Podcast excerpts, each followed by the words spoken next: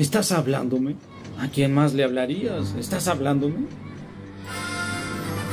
Radio Mujer 927 Camino. A donde vamos no necesitamos caminos. y Androide Pop No son los androides que buscan. No son los androides que buscamos.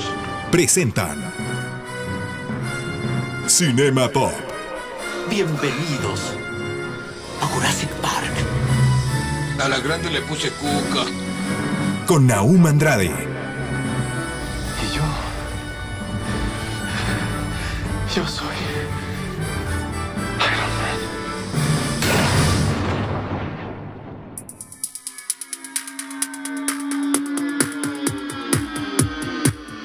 Y señores que van en el camión, la Virgen de Zapopan les da la bendición. Hay con lo que quieran, con lo que gusten cooperar. Solo les quiero decir que Cinema Pop acaba de iniciar.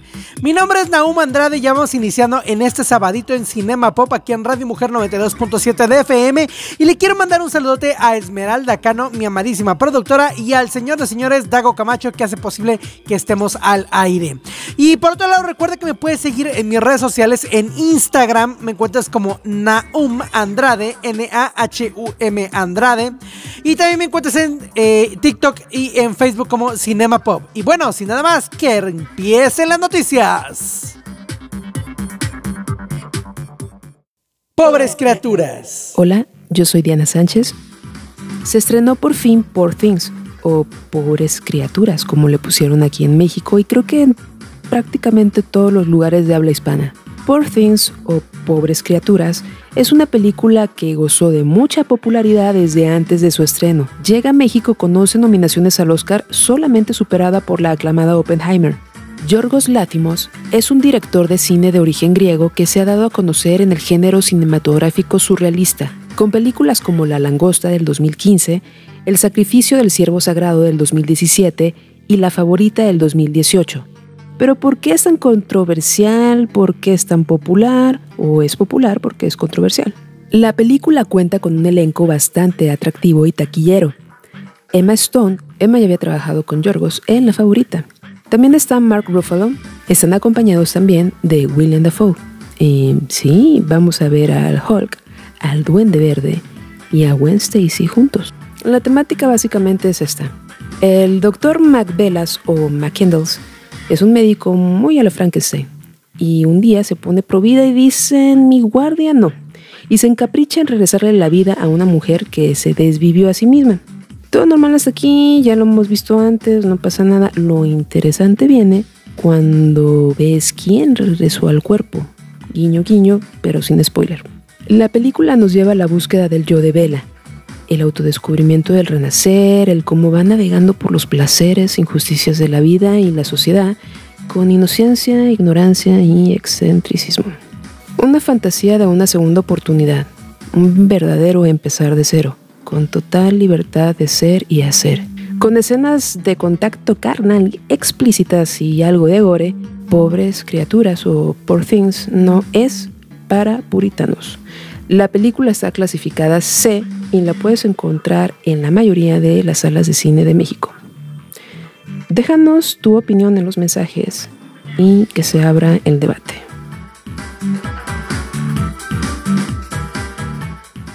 Arclight, agente secreto.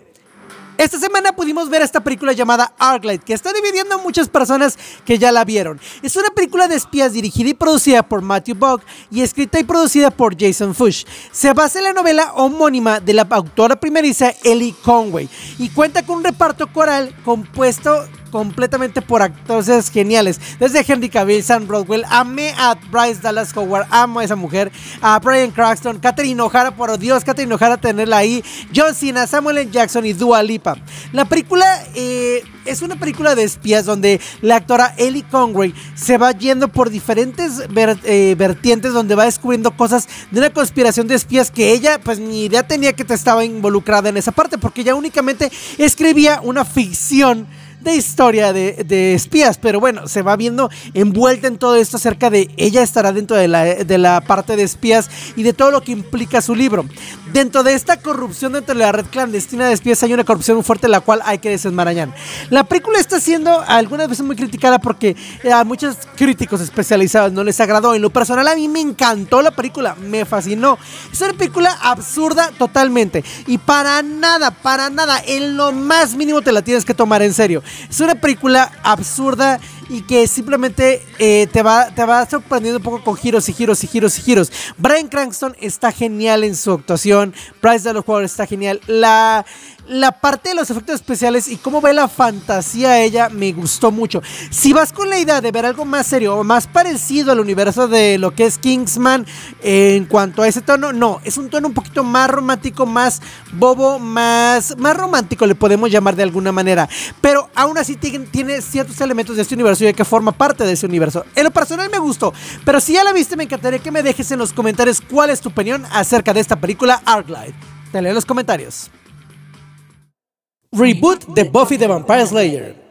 Esta icónica serie Buffy the Vampire Slayer que yo amo y adoro y me encanta esta película, pues bueno, parece que siguen insistiendo con volver a traer hacia la pantalla en una nueva versión. Esto lo ha sugerido Dolly Parton al confirmar que el proyecto del reinicio, eh, pues bueno, ya está en pláticas por ahí. Yo te les voy a decir exactamente qué fue lo que dijo.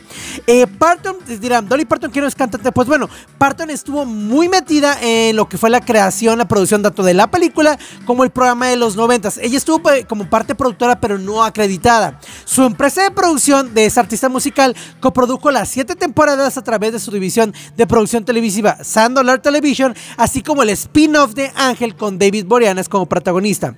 Buffy es una serie que marcó un hito en la cultura pop de finales de los años 90 e inicios de los 2000 y sigue presente en la memoria de sus seguidores y fue creada por Joss Whedon y emitida originalmente desde 1997 hasta el 2003. La producción estadounidense narra la historia de Buffy Summers interpretada por Sarah Michelle Gellar, una joven que asume el destino de luchar contra vampiros, demonios y otras fuerzas oscuras, ambientada principalmente por la ficticia ciudad de Sunnydale, California.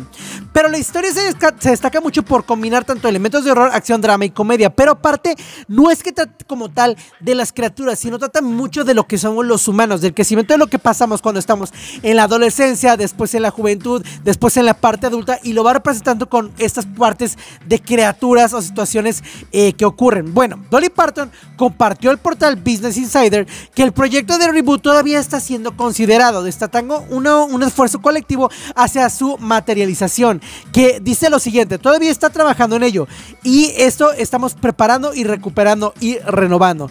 En lo personal no me gustaría un reboot de Buffy, a lo mejor sería padre ir hacia una línea temporal con una nueva cazadora y nuevos personajes, pero bueno, esto es el negocio y al final yo creo que van a intentar hacer este reboot de Buffy. Si tuviste Buffy, me encantaría que me dejes en los comentarios si te gustaría ver este reboot o no. Te leo en los comentarios. Con esto regresamos después de este cortecito comercial aquí en Cinema Pop. No le cambies. Es tiempo del intermedio y preparar palomitas. Regresamos. Cinema Pop.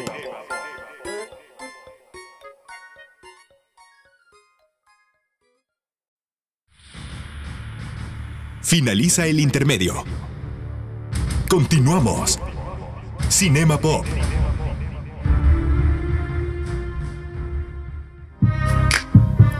Señores y señores, ya regresamos en este sabadito aquí en Cinema Pop. Y el día de hoy, como cada que se puede, que espero que sea más seguido, tenemos invitada aquí a la señorita que ya es una colaboradora de aquí de Radio Mujer y de Cinema Pop. Ella es nada más y nada menos que me encanta su voz y me fascina cómo habla. Ella es nada más y nada menos que aparte, no, es cierto, no ya. Ella es Diana Sánchez. ¡Ey! Se va todo el tiempo de La presentación, ¿no? introducción, ¿no? Sí. Después de seis minutos de presentación. Ay, no. Y me imagino a la gente así como esperando y al final. Ah, para eso. No. ¿Cómo estás, Dianita Sánchez? Ay, bien, bien. ¿Y tú? Todo Oye, bien, todo bien. en- a ver, yo necesito preguntar esto, pero ¿Tú necesitas ¿alguien saber más? y quieres saber? Sí. ¿Alguien más le duró seis meses enero? A todos, es que sí, le, ¿Qué le- pasó? es muy largo, es, es muy largo, es muy pesado. Se sintió, sí, se sintió raramente más pesado de lo normal. O no sé, algo pasó. Pero, Pero iniciamos con febrero y iniciamos ya como que a ver, ya, ya se va el año rápido.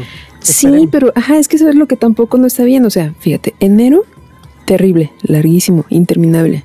Y luego llega febrero, que es tan cortito que te va a entrar la ansiedad de que en un parpadear ya, estamos prácticamente, al, bueno, no, no prácticamente, estamos en el primer trimestre casi casi del, del año. o sea, no está bien que jueguen así con nuestros sentimientos. ¿Qué está pasando con el espacio-tiempo? Completamente eh, raro, extraño, bizarro, como el tema que tenemos el día de hoy, justamente.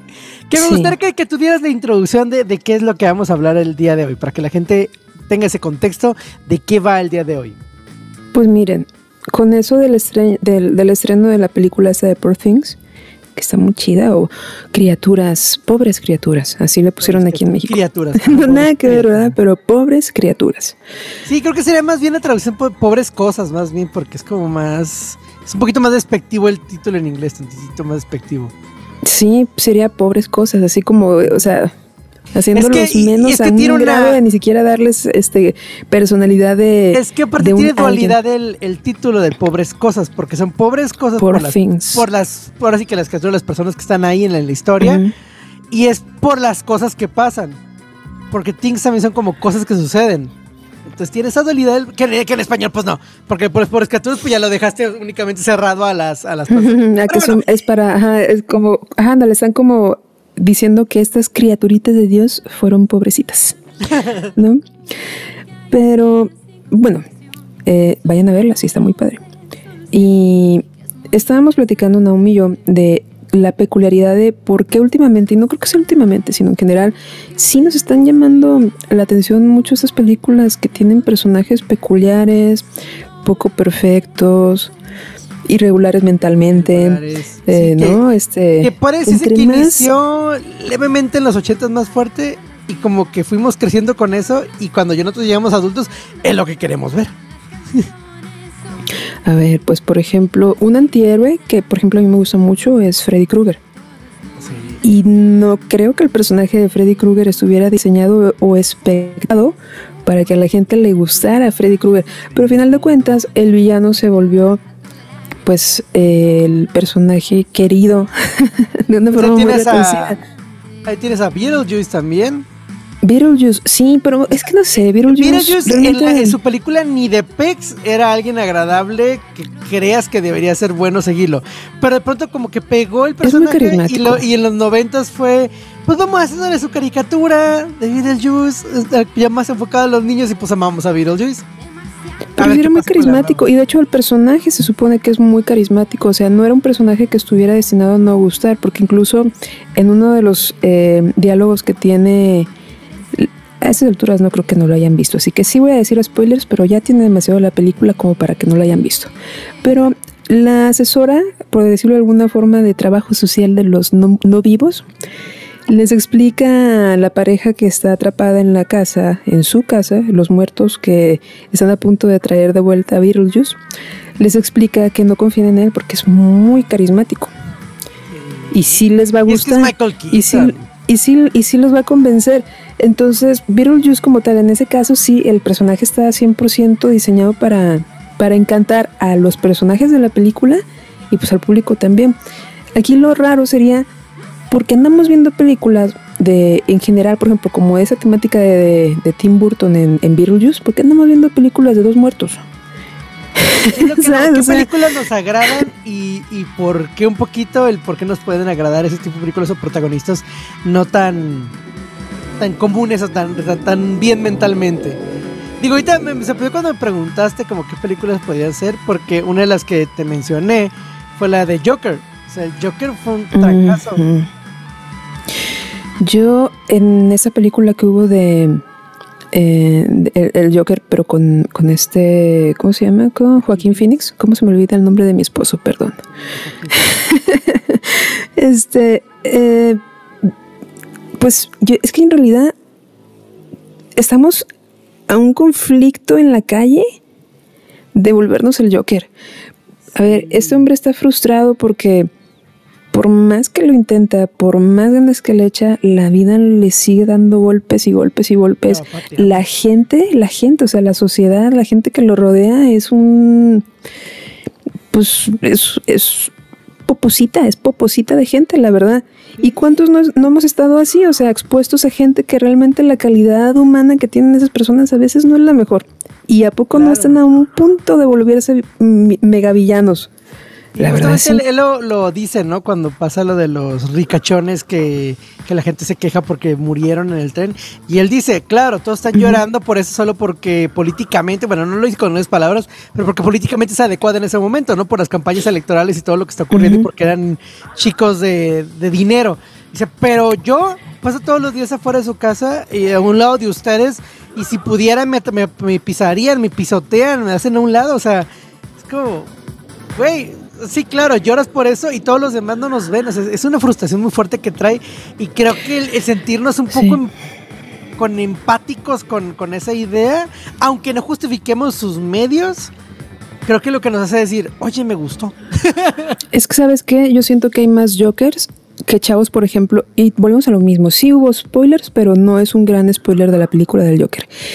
A lo que se refieren aún es que el, el Joker, eh, siendo todavía un ciudadano normal, se sube a un tren y un grupo de tipos de algo así como de Wall Street, como oficinistas fresones, están en el tren y empiezan a, a, a molestarlo, lo bulean y pues este chavo los mata el Joker, siendo todavía su ser ciudadano normal.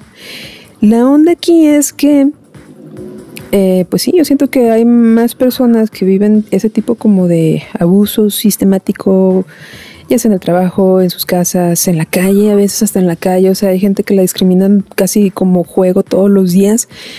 Y hay muy pocos, y eso es lo que habla mucho del mentado privilegio de algunas personas, que tienen esa posición de dejen ustedes del dinero, lo que sea, de la vestimenta, bla, bla. Estas personas que tienen la pseudoimagen de perfectitos, lo que supuestamente por el arquetipo de la sociedad es, es esa persona está bien.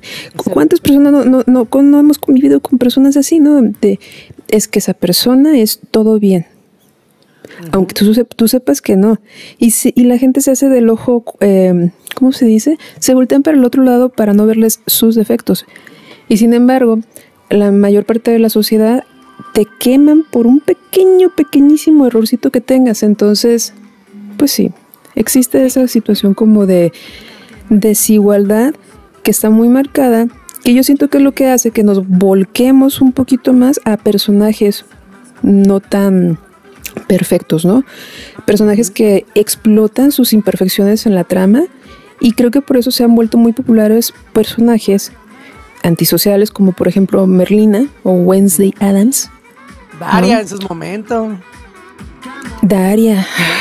Qué belleza, Daria. Que, sí, que sí, tuve sí. la oportunidad de revis revisitar un poquito de algunos episodios de Daria uh -huh. y me doy cuenta que ya como adulto me pasó algo muy curioso. Uh -huh. Cuando estaba más, cuando la vi por primera vez era como, no manches, la entiendo. La, la, la, vi después, unos años después, otra vez toda la serie y fue de, no, sí, es que sí, es que es diaria y no manches, la adoro. Y ahorita cuando estoy más grande digo, pues Daria se queja mucho, pero también era privilegiada la morra.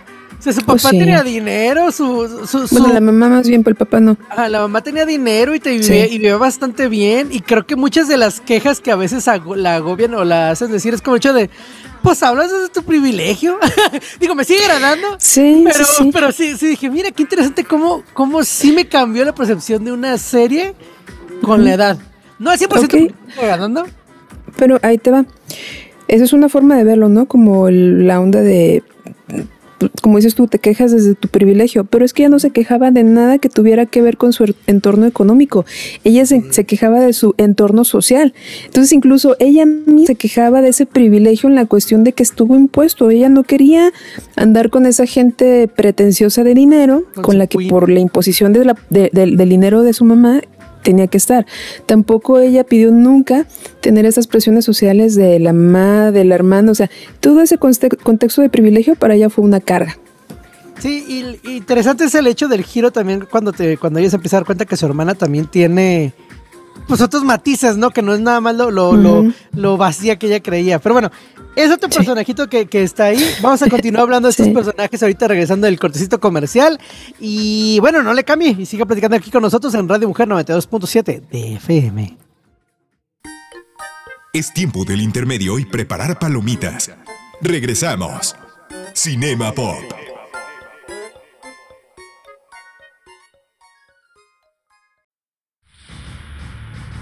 Finaliza el intermedio. Continuamos.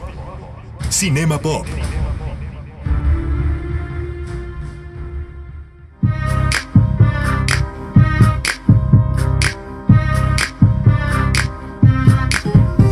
Hola, ya estamos de regreso aquí en Cinema Pop por Radio Mujer 92.7 y estábamos hablando de las imperfecciones que nos hacen ser perfectamente inadaptables e- y antisociales, ¿verdad? Bien, me encantó. Qué buena presentación, qué divertido. Qué alegre. Porque aparte es muy tú. Es muy tú. Es muy yo, es muy yo, es muy yo. Sí, pero estábamos hablando de, de esos personajes tan imperfectos, tan criticables y a veces poco gustables que nos terminan gustando tantísimo. ¿Qué Y se nos quedan, qui- quiero pensar que se nos quedan más. ¿Qué otro Porque como estaba diciendo- ay, perdón. te viene a la mente? ¿Qué, perdón? ¿Qué otro personaje o película así te viene a la mente? Bueno, eso, eso es- no es nada nuevo, pero la familia Monster, no sé si se acuerdan de esa serie en blanco y negro muy viejita, Los que aquí en. México la pasaban por el Canal 5. Los Monsters, sí. Los sí, Monsters sí. era fabuloso y tienen un valor muy importante en cuestión de que tenían un mensaje muy bonito de aceptación. Ahorita que está muy de moda eso. Y qué bueno que está de moda, ¿no? Hasta cierto punto, porque, no sé, este... Miren, yo escuché un consejo de chiquita que no seguí. Conse- o sea, consejo bueno. Que esas cosas que te hacen ser raro o rara son las cosas que te van a hacer destacar. No las trates de perfeccionar, no las trates de mejorar o quitarte las tus rarezas. Son únicas y es lo que te va a hacer destacar. Para bien o para mal, pero te van a hacer destacar. Entonces no las, no las rechacen. Explótenlas. ¿No? Y creo que ahí tienes un punto con la familia, digo, con, esa, con ese consejo y con la parte de la familia Monster, porque eran, digamos que eran algo muy irónico la, la serie, porque eran los, la clásica familia americana en cuanto en teoría sus preocupaciones de trabajar, del dinero de la casa, que si la familia, que esto, pero no eran nada normal porque ellos eran pues monstruos, estamos hablando de un Frankenstein, de una vampiresa, de un vampiro, de un niño lobo, y la que era la normal, o sea, la que era la, la que realmente es una humana normal, la, la que era eh, sobrina, tía, sobrina, ¿no? Ajá, sobrina. Sí. se llamaba, este, era la rara. Pero ellos, ellos nunca, o sea, por ejemplo, fue Herman Monster, él jamás se sintió como el raro, él jamás se sintió que él fuera un- una cosa rara. Para él, pues, el mundo es así, y punto. Exacto. Sí, y los demás eran "Yo los que lo trataban de guapo". manera raro y, y extraño y todo. De hecho, ninguno de, los de, los, de los principales se sentían así. Incluso la, la misma sobrina no se sentía como que ella, como que su familia estaba fuera de lugar.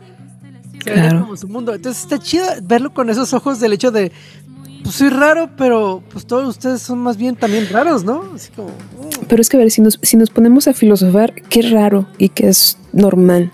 Si yo te digo, para mí, mi familia y mi contexto de vida y mi, mis amigos y cómo me llevo, o sea, toda mi vida, toda, toda, toda, toda, toda, para mí es normal. Para ti a lo mejor vas a decir, no manches, ya sería alcohólico, ¿no? Justamente ahí creo que tienes un punto de que definir qué es normal. Creo que es un tema que de hecho viene tratado un poco en la película de, de Poor Things, de pequeña, no, ¿qué cómo dijiste? Pequeñas criaturas en español. Eh, eh, sí, pobres criaturas, aquí en México, criaturas. pobres criaturas. el, el hecho de qué es lo socialmente aceptable. Creo que es lo que en teoría es normal. ¿Qué es lo que lo hace la sociedad normal? Porque lo critica en la parte de la película, ella lo cuestiona, ¿no? Como, es que eh, ir sobre la sociedad parece estar mal, ella comenta. Entonces, este, creo que en teoría lo normal es lo que en teoría socialmente está aceptado, ¿no? Y nos tocó una generación, el otro día está escuchando eso, en el que pues nuestras ideas que traíamos chocaron con las ideas que nuestros papás traían, que eran los que en teoría nos dejaron el mundo listo para nosotros regirlo cuando llegamos a estas edades, lo cual todavía no siento que esté la, pasando. la, ¿Cómo se llama? Este, tomar el control del mundo, Pinky. cuando está pasando, chocaron sus ideas que ellos traían con lo que nosotros traíamos y luego esta generación nueva que viene creciendo trae otras ideas y nos tocó Ujú. como, como todo ha estado evolucionando muy rápido, están chocando las tres ideas combinadas en un solo punto, ¿no? Entonces, estamos tratando de crear una sociedad con ideas diferentes, algunas buenas, como, como el hecho de aceptarte, güey, pues yo tengo estos gustos, soy raro, pues ¿cuál es el problema, no? O sea, me te gustan las cosas, punto. Sí, yo siento que también es, por- es como te presenten. Yo te puedo mostrar un tema de tres diferentes formas, pero es el mismo tema. Y a lo mejor dos de esos tres no te van a interesar, aunque sea el mismo tema, por cómo se presentaron. Ahorita estaba meditando así como rápido. Hay una película que, con todo respeto, si alguien la vio y sí le gustó, pues a mí no, me vale. la de Ninfómana, que fueron dos volúmenes. Y pues básicamente hablaba de una mujer con problemas, eh, pues problemas en su forma de, de encontrarse a sí misma, porque era como una situación de vida en general, de cómo estaba ella confusa de su vida en general, de su existencia, no, no de su vida, sino de su existencia, y cómo exploraba la vida de formas muy cariñosas, ¿verdad? Entonces, pues habla esa película como de eso, o sea, habla de muchos trastornos. Incluso me acuerdo que yo la vi con una persona que en ese momento estaba estudiando psicología, porque le dijeron que tenía que ir porque, porque lo iban a discutir o a debatir en la, en la clase. Entonces, pues sí, habla de muchas temáticas que tienen que ver con cosas de, de la psyche de la gente. Pero fíjate, lo que está curioso ahí es que eran dos, dos como vertientes. Uno sí era como la psyche del humano y del encontrarse y entenderse y, y descubrirse como quién soy, pero también era como una cuestión de libertad sexual como tal. Y, y esa, de- y sin embargo nadie lo vio artístico, o sea, no era como una película que tú dijeras, la vi, y, o sea, era casi casi como ir a ver, sorry por mencionarlo así, pero casi como ir a ver porno. Y esa de Poor Things, que va también por una situación. No sé si parecido, más bien también está tocando ahí una situación de la psyche, mm, de encontrarse, y, y eso es lo que me molesta. Si hay una situación ahí de, en- ¿cómo se podría decir? Este descubrimiento, ándale, más bien sería eso, de despertar o descubrimiento sexual. Pero eso es todo. Y no es el core de la película, no es en lo que se focaliza la película. Sin embargo, es de lo que todos están hablando y esa es la razón por la que la pusieron como clasificación para adultos. Y yo entiendo, o sea, la escena sí no está para verla con un chamaco, obviamente no, pero tampoco es para tanto, o sea, ¿qué está pasando? La mochosidad. Sí, y es que tal cual, digo, eh, dando el ejemplo que, que tú decías, creo que también depende cómo te la cuenten. Creo que Las Montiers es un director que, no manches, que el, el vato le gusta la polémica, le, le, le encanta hacer las cosas explícitas, ponértelas en tu cara y llegar al límite de donde le permite lo, lo que está haciendo de cine. Siempre va a estar explorando ese límite y, y tratar de empujar todavía más al límite de, a ver, me permitieron más, más, más, más, más. Y creo que él se centró más que, o se notó mucho que, que su temática de la película se vio manchada, o bueno, no manchada, pero se vio impulsada por esa parte de voy a tener este tema, esta temática, la voy Ah, a para picarlos, tú dices así Sí. como de, ah, mochos, ahí les voy. Como ya era Last Frontier, si ya era conocido, cuando hizo esta película ya era un nombre Last Frontier, entonces también fue de, y voy a hacer dos volúmenes. Siéndote bien honesto, la película se puede resumir en una sola. O sea, no, No, es pero que- sí está padre. sí la queremos ver, sí queremos ver más, la verdad. No, están o sea, yo siento que... Están los dos volúmenes de esa, sí, sí. No, o sea, pero yo lo que me refiero es como, por ejemplo, Kill Bill, sí también lo hubieran podido hacer en una, pero por mí hubieran sacado 10 y yo la sigo viendo. Claro, Es claro. más, yo estoy esperando todavía que saquen esta nueva versión con la hija de... No, va a de Uma Thurman. ¿A poco no? No, Sí. Quentin Tarantino ya viene la última de Quentin Tarantino. De hecho, de eso hablamos en las noticias. quiero, que yo, no, por favor, que hagan, que hagan Kill Bill la venganza, por favor, por favor. ¿Viste A que ya hagan dieron fecha? estudio, a menos que hagan un estudio o una que no sea Quentin Tarantino que la dirige, que, que sea el estudio que la haga, saldría. Él ya dijo que no. No, él ya dijo que su última película es la que sigue, The Movie Critic. Y por ahí, en las noticias van a tener una noticia que, que viene que ver con esa película, pero es la última película de Quentin Tarantino, ya no va a dirigir más. Si acaso dice que a lo mejor estará Mm. abierto a, a lo mejor entrar a dirigir una obra de teatro o alguna serie de televisión, pero que no, no como tal. Como, ya películas, ¿no? Él dijo que 10 películas nada más y ya viene su última película. Ya estamos por cerrar, Diana, ya se nos va a acabar el tiempo. ¿cómo te gustaría cerrar este, este tema tan raro y bizarro que tratamos cosas de todo y de nada a la vez? Eh, pues eso. Eh, su rareza. No la escondan, no se sientan mal por no ser como los demás. Qué bendición que entre billones y. Sí, billones de personas no te parezcas. Yo sé que hay una edad y hay una etapa de la vida en la que quieres pertenecer o quieres mimetizar a los de la manada, pero es mejor destacar. Aunque sea por algo malo. No se crean, no se crean, eso no, perdón. No, no, no, no. ¿Qué consejo estás dando, no. Diana Sánchez? no, no se crean, este. eh, bueno, voy a sacar otra frase que me dijeron, este, eres tan libre de ser como quieras y tan noble como para no dañar a alguien en el proceso. Así que sean, sean raros y libres, pero nobles para no estar dándole en la torre al de lado, mientras están haciendo su proceso de ser ustedes mismos. Interesante, interesante, interesante. Me gustó la idea, parece interesante, muy bien. Pues ahí lo tienen, un buen consejito que nos deja Diana Sánchez. Creo que, creo que me gustó, me gustó el, el consejo. Creo que Sí. está, está bonito. De- deja Fue mucho bueno. más positivo que otros que he dado. Sí, exactamente lo que me sorprendió. Esta vez no te fuiste al lado oscuro y todo Ay, raro que se queda como. Bueno, y ese fue el consejo. No, Es que ya es febrero. Uy, me hubieran agarrado en enero y les doy unos consejos horribles. Ya no podía yo con enero, este, qué largo enero, pero ya. Sí, no, no, horrible. Pero bueno, ahí está el consejito. Y pues bueno, síganos aquí escuchando en Cinema Pop, en Radio Mujer 92.7 de FM. Nosotros regresamos después del cortecito. Muchísimas gracias, Diana. Y pues, vámonos.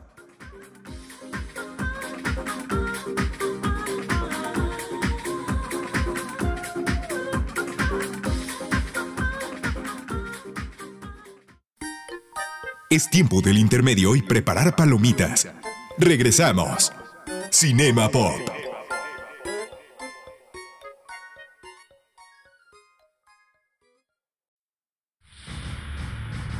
Finaliza el intermedio.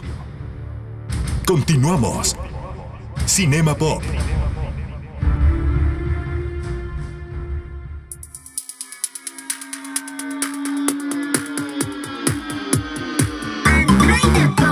Estamos de regreso aquí en Cinema Pop. Mi nombre es Naum Android en Radio Mujer 92.7 de FM. Me encantaría que me dejes en los comentarios de Instagram, me mandes un mensajito en Instagram, me encuentras como Naum Android para poderte mandar saludos. Como las siguientes personas que le estamos mandando un saludo, como lo que es Sara, eh, Fabi Arbriola, también como lo que es este Juan Carlos Lobet, eh, López, a Tara Malino y también a Ra- Raquel y también a Sandra. Les mando un saludote y bueno, continuamos con las noticias aquí en Cinema Pop.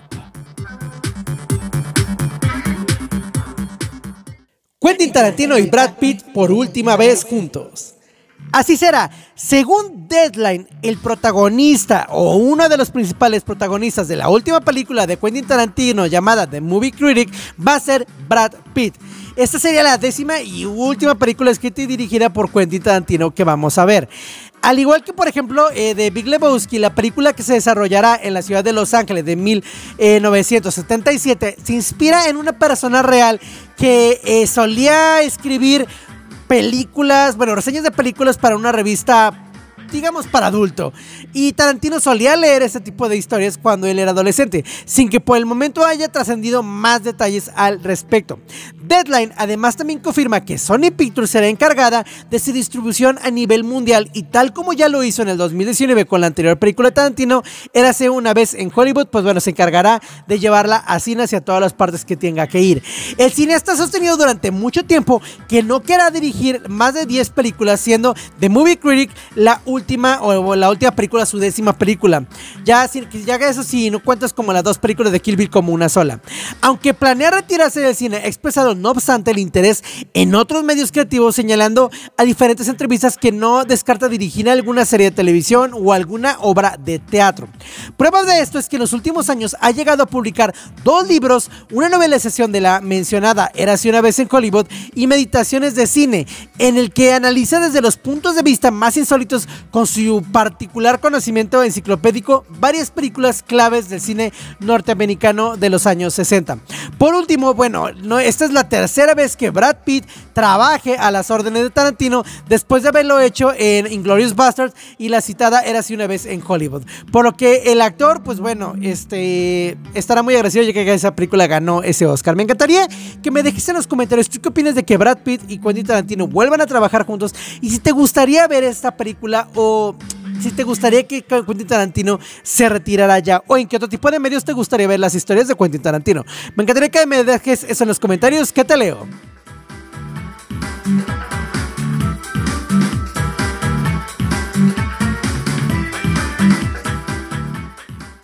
Goku y Vegeta invaden Prime Video.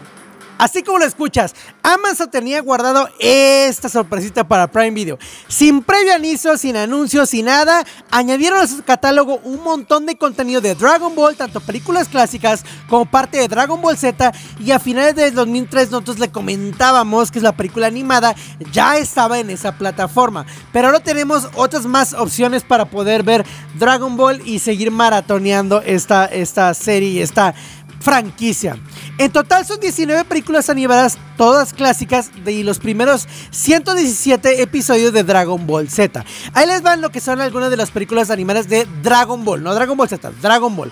Dragon Ball, la leyenda del dragón Shenlong, Dragon Ball, la princesa durmiente en el castillo del espíritu maligno, Dragon Ball, aventura mística, Dragon Ball Z, devuélvame mi Gohan, Dragon Ball Z, el hombre más fuerte del mundo, Dragon Ball Z, la vasalla decisiva de la Tierra, Dragon Ball Z, el padre de Goku, Dragon Ball Z, Goku es un Super Saiyajin, Dragon Ball Z, los rivales más poderosos, Dragon Ball Z, los guerreros más poderosos, Dragon Ball Z, la pelea de los tres Saiyajin, Dragon Ball Z, Gohan y Trunks, y bueno, muchas más hasta llegar hasta Dragon Ball, el camino hacia el poder que también tenemos la fusión de Goku y Vegeta por ahí.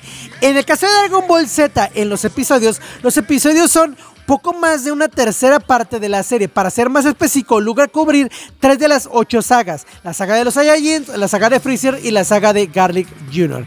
Es importante destacar que con Dragon Ball Z lo encontraremos dividido en cuatro partes, por lo que podrás quedarse una confusión ya que va desde Dragon Ball Z temporada 1, del episodio 1 al 39, y de va subiendo hasta lo que es este, cuatro temporadas.